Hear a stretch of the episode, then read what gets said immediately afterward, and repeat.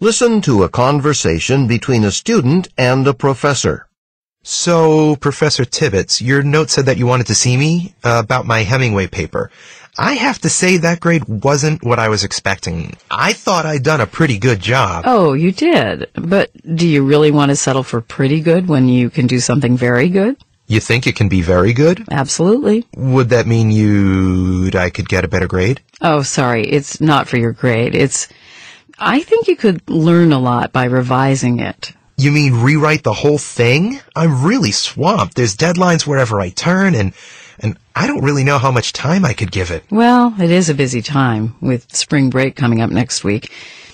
It's your call, but I think that with a little extra effort, you can really turn this into a fine essay. No, yeah. I mean, after I read your comments, I I can see how it tries to do too much. Yeah, it's just too ambitious for the scope of the assignment. So I should cut out the historical part? Yes, I would just stick to the topic. Anything unrelated to the use of nature imagery has no place in the paper.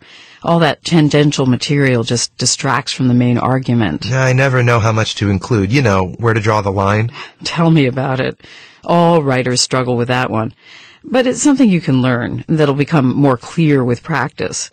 But I think if you just cut out the, um, The stuff about the history. But if I cut out those sections, won't it be too short? well, better a short, well-structured paper than a long paper that's poorly structured and wanders off topic. So all I have to do is delete those sections. Well, not so fast. After you cut out those sections, you'll have to go back and revise the rest to see how it all fits together. And of course, you'll have to revise the introduction too to accurately describe what you do in the body of the paper. But that shouldn't be too difficult. Just remember to keep the discussion focused. Do you think you can get it to me by noon tomorrow? Wow. Um, I have so much, uh, but I'll try. Okay, good. Do try. But if you can't, we'll shoot for after spring break, okay?